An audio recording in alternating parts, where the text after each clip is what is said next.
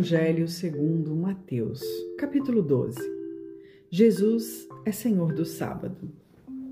Naquele tempo passou Jesus pelas searas em um sábado, e os seus discípulos, tendo fome, começaram a colher espigas e a comer.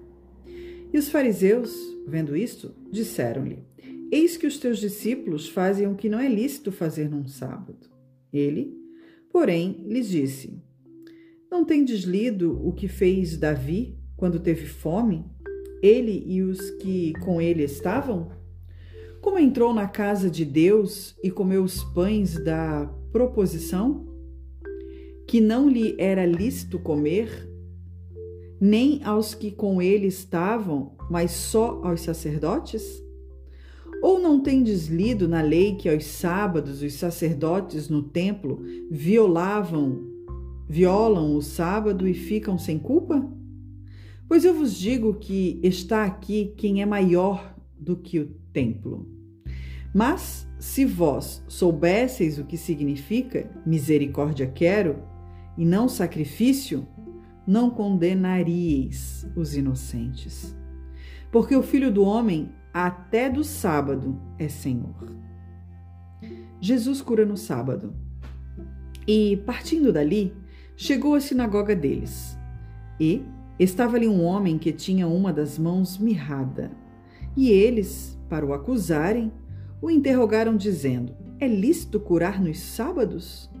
E ele lhes disse: Qual dentre vós será o homem que, tendo uma ovelha, se num sábado ela cair numa cova, não lançará a mão dela e a levantará? Pois, quanto mais vale um homem do que uma ovelha? É, por consequência, lícito fazer bem nos sábados. Então disse aquele homem: Estende a tua mão. E ele a estendeu, e ficou sã como a outra.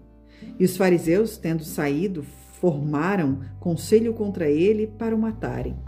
Jesus, sabendo disso, retirou-se dali e acompanharam-no grandes multidões, e ele curou a todas e recomendavam-lhe rigorosamente que não descobrissem, para que se cumprisse o que fora dito pelo profeta Isaías, que diz: Eis aqui o meu servo, que escolhi, o meu amado, em quem a minha alma se compraz.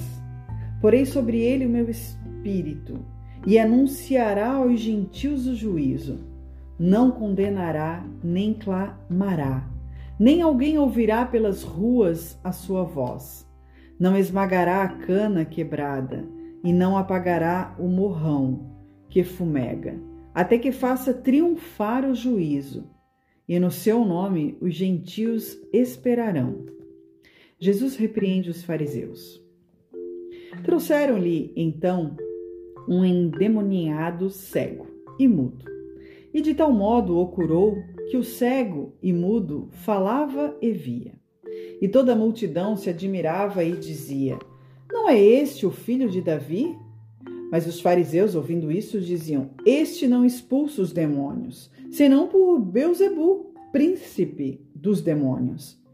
Jesus, porém, conhecendo os seus pensamentos, disse-lhes: Todo o reino dividido contra si mesmo é devastado, e toda cidade ou casa dividida contra si mesma, não subsistirá. E, se Satanás expulsa Satanás, está dividido contra si mesmo. Como subsistirá, pois, o seu reino? E se eu expulso os demônios por Beuzebu, por quem os expulsam então vossos filhos? Portanto, eles mesmos serão os vossos juízes. Mas se eu expulso os demônios pelo Espírito de Deus, logo é chegado a vós o reino de Deus. Ou como pode alguém entrar na casa do homem valente e furtar os seus bens, se primeiro não amarrar o valente, saqueando então a sua casa? Quem não é comigo é contra mim, e quem comigo não ajunta, espalha. O pecado contra o Espírito Santo. Portanto, eu vos digo: Todo pecado e blasfêmia se perdoará aos homens, mas a blasfêmia contra o Espírito não será perdoado aos homens.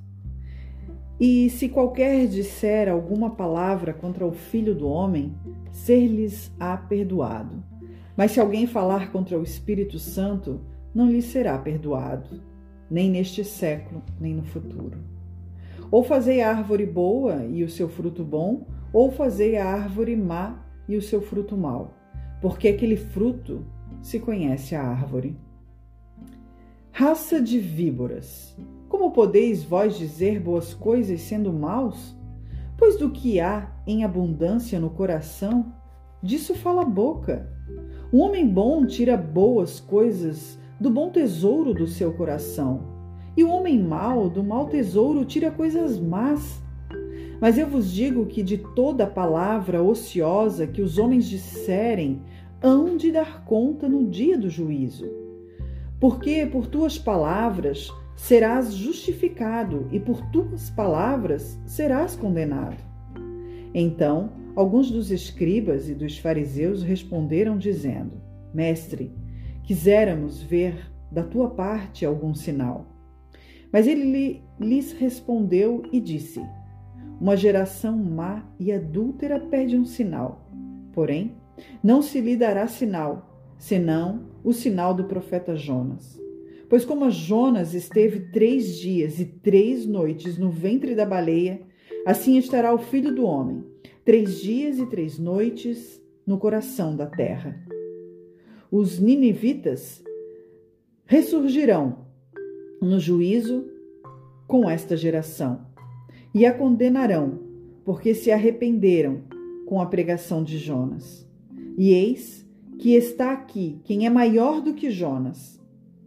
A rainha do sul se levantará no juízo com esta geração e a condenará, porque veio dos confins da terra para ouvir a sabedoria de Salomão.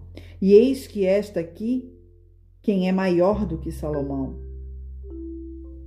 E quando o espírito imundo tem saído do homem, anda por lugares áridos buscando repouso e não o encontra. Então diz: Voltarei para minha casa de onde saí. E voltando, acha desocupada, varrida e adornada. Então vai, leva consigo outros sete espíritos piores do que ele, e entrando, habitam ali. E são os últimos atos deste homem piores do que os primeiros. Assim acontecerá também a esta geração má. A mãe e os irmãos de Jesus. E falando ele ainda à multidão, eis que estavam fora sua mãe e seus irmãos, pretendendo falar-lhe. E disse-lhe alguém: Eis que estão ali fora tua mãe e teus irmãos que querem falar-te. Ele, porém, respondendo, disse ao que lhe falara: Quem é minha mãe? E quem são meus irmãos?